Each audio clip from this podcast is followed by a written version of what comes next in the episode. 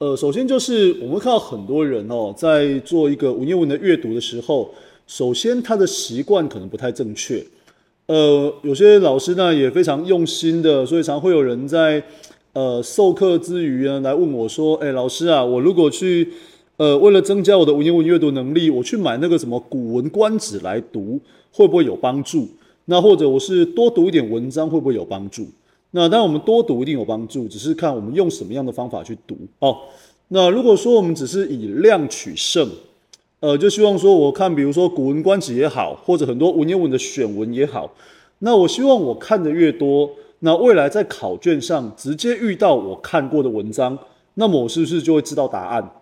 那这样的准备方式其实非常没有效率哦，而且现在的一个考题有时候出题的一个元素也比较多元，那所以那一些呃非常知名的文章，呃以前常考的文章。它可能考的次数多，那慢慢的我们一看就知道答案。那么这样的题目可能在未来的考卷当中，它的比例慢慢就会降低。呃，所以我们应该是从一个根本着手。呃，这个文言文呢，有它的一些基本的阅读法则。那有些时候我看到大家在阅读文言文的时候，就是我拿个原文，然后旁边有注解、有白话。那我们是把两者拿来做对照。呃，看一句文言，看一句白话。那我们通常会觉得说，我很快就看懂了，呃，但是我们在考试的时候，如果把那个白话文拿掉，你马上又不知道意思了哦，呃，所以我们应该是要利用一些句子的前后脉络，那仔细的去推敲，呃，慢慢的你会找到一些理解文言文的方式。也就是说，我们也许不需要读的很多，但是我们对于这些资料可能要，呃，对于这个上下文的前后，呃，在阅读的过程，仔细的去推敲，仔细的去比对。那如果我们能够掌握到这一些脉络方法啊，未来我们对文言文的解读能力是绝对会提升的。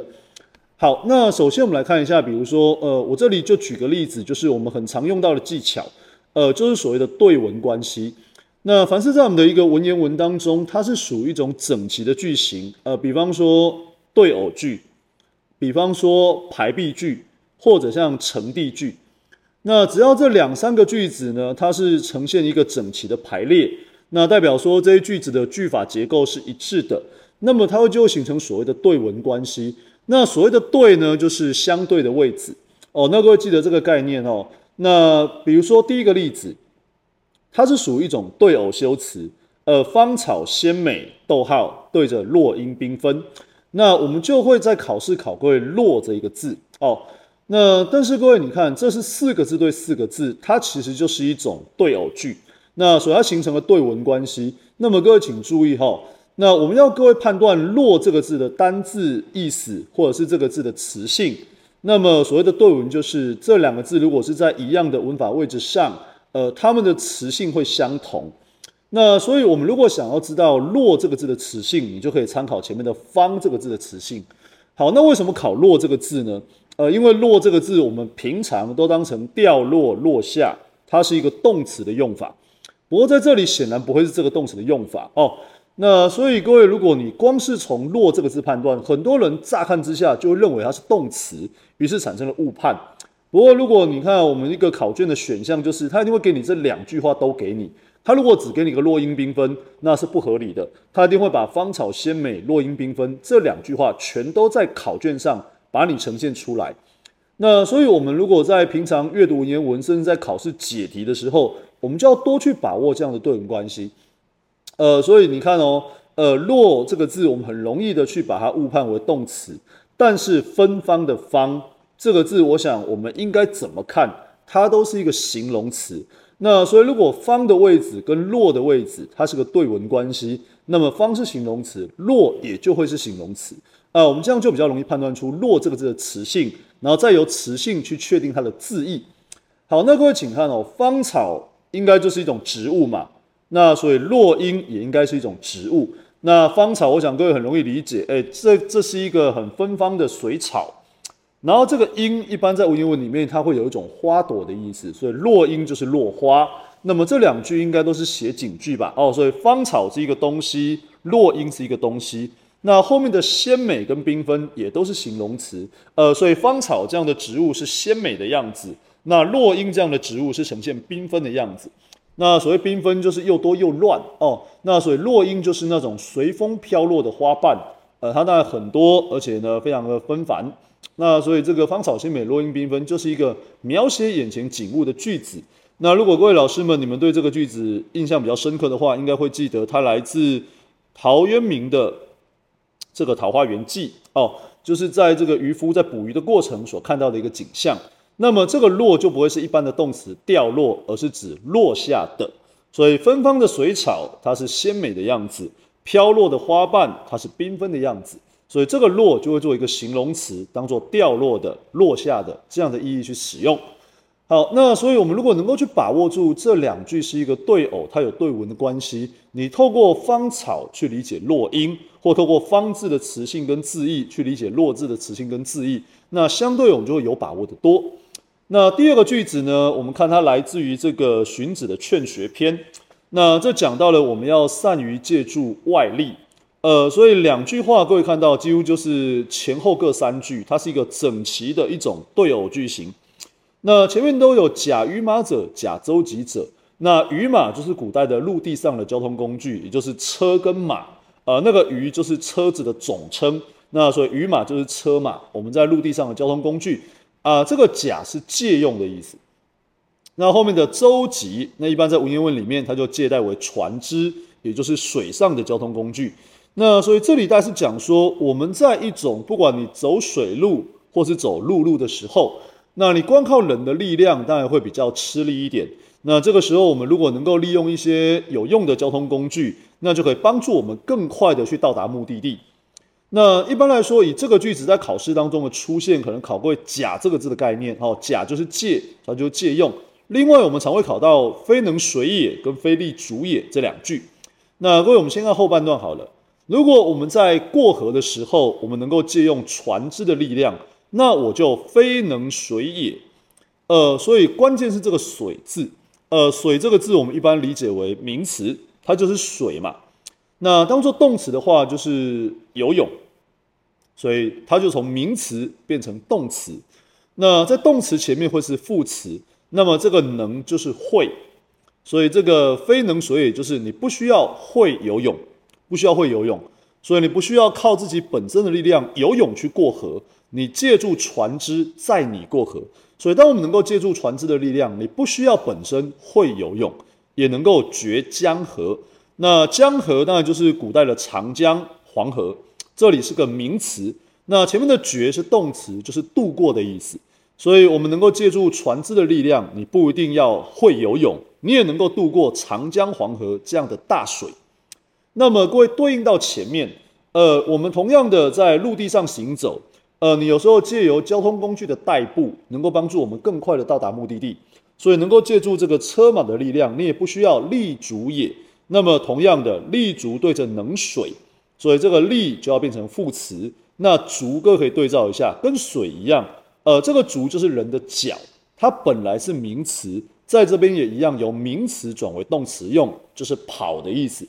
所以你能够借用交通工具的力量，你也不需要本身很会跑，这个力就是做得很好嘛。你不需要本身很会跑，呃，腿脚很有力，脚程很快，你不需要本身很会跑，你也能够至千里。那么至千里就对着绝江河，那所以这个千里就是一个对象，也就代表我们的目的地，那就是一个很远很远的地方，千里之外的地方。那这个至一般就是到达，它是个动词。呃，所以至对着绝都是动词，千里对着江河都是这个动词的受词，它的句型结构是一模一样的。哦，所以两句话合起来，呃，我们借助车马的力量，你不需要本身很会跑，你也能够到达很远的地方。那借助船只的力量，你不需要本身会游泳，你也能够渡过长江黄河这个大水。哦，那一般在这个句子里面考各位能水跟立足这边的一个词性变化或者字义的解释。那各位可以看到，就是利用这样的关系去推敲前后，而且这两句各位看起来哈，呃，这两句虽然一个讲陆地上的问题，一个讲水上的问题，但是各位有没有感受到共同点？有，他们都是一种借助外力，我们就能够更方便的或者更有效率的达成目的。呃，所以它表达的意涵应该是接近而类似的。那第三段呢，它整个是一个《诗经》的句子哦，《诗经》的句子。来自《诗经·秦风》的《无衣诗》，那这是一首跟战争有关的诗歌。然后各位你看一下哦，这里诗歌分成三段，分成三段，呃，每一段都是五句话，每一句话刚好都四个字。那第一句都一样，岂曰无衣，与子同袍。王于兴师，修我戈矛，与子同仇。那底下也是一样，岂曰无衣，与子同泽。王于兴师，修我矛戟，与子偕作。第三段，岂曰无衣，与子同伤。王于兴师，修我甲兵，与子偕行。好，那各位主要注意这里，我们会考各位“责”这个字。呃，如果你脑筋动得快，或者说你对于这个词汇有印象的话，各位可能听过“袍泽”这个词。呃，我们所谓的袍泽之情，大概就只说一起当兵的这种革命情感哦。也许男老师们你会比较有这样的经验。好，所以袍泽之情就指一起当兵这样的情感。不过我在这里要请各位判断的是，呃，这三段话意思接近，那各位不妨看一看一个地方。呃，各位先看一下每一段的第四句：修我矛戟，修我戈矛，修我甲兵。那这个戈矛、矛戟、甲兵，各位，我们这样子统合的看起来，呃，不管是戈矛戟，这些应该都是我们战争所使用的长兵器。然后这个甲就是盔甲，兵就是兵刃，这也都是你战争要用到的一些工具。那所以各位，你可以看到这些句子在同样的位置上，戈矛、矛戟、甲兵，它指的都是你战争使用的兵器类的东西。那所以各位再看一下每一段的第二字。呃，第二句，与子同袍，与子同泽，与子同丧，你会看到一个现象，呃，这个袍，呃，就是一般我们罩在外面的罩衫啊，就是那个很像现在的斗篷这一类的东西。然后第三段是衣裳的裳，它也就是我们古代的衣装，所以袍跟裳都是跟你的服饰有关系的。那么同样位置的泽，应该也是这个意思，应该也是这个意思。虽然它写成水部这个沼泽的泽。但是它的位置跟袍跟裳一样，它指的应该就是人身上的衣物。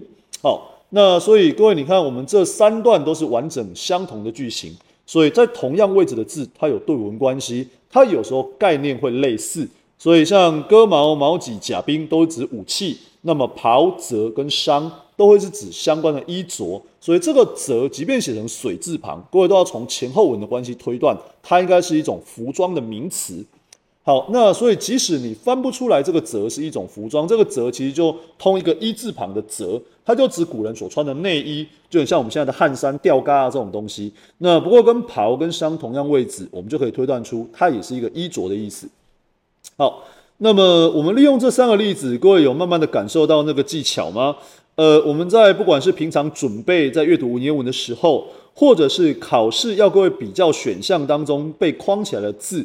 它的词性或者字义有否相同？那各位记得多看一下前后文这种整齐句法的关系，那有助于我们去做判断。那这有时候就是一种很重要的答题技巧。那否则各位你们有时候要去看我们书上的整理表，那种什么一字多义表、一字多音表，我当然都在我们的资料里面帮各位把这些东西整理得很完整。但是各位你要知道一件事情，这些东西你一定是读不完的，而且背了还会忘。那所以多掌握这一种阅读或判断的技巧，对我们来说是一种以不变应万变的方法。